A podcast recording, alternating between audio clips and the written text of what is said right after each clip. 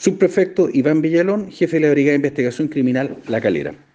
El día de ayer, en horas de la tarde, oficiales policiales de esta Brigada de Investigación Criminal, mientras realizaban diversos decretos judiciales en el sector rural denominado Los Pinos de Romeral, eso es la comuna de Hijuela, eh, se percataron de un, fuerte, hedor a cannabis sativas que provenía desde un inmueble del lugar. Es por ello que los oficiales tomaron contacto con el morador de ese inmueble, quien manifestó o confesó en realidad que en el interior de ese inmueble eh, mantenía algunas plantas de cannabis sativa. Y es por ello que mediante una orden de entrada y registro voluntaria, ingresaron al inmueble y se percataron de que en el lugar había más de 197 plantas de cannabis sativa y más de 13 kilos de, de, de, cannabis sativa en proceso de secado.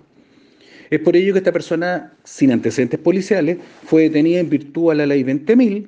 por infracción al artículo octavo y artículo tercero, eh, siendo eh, puesto a disposición el día de hoy al control de detención en el juzgado de garantía de esta localidad.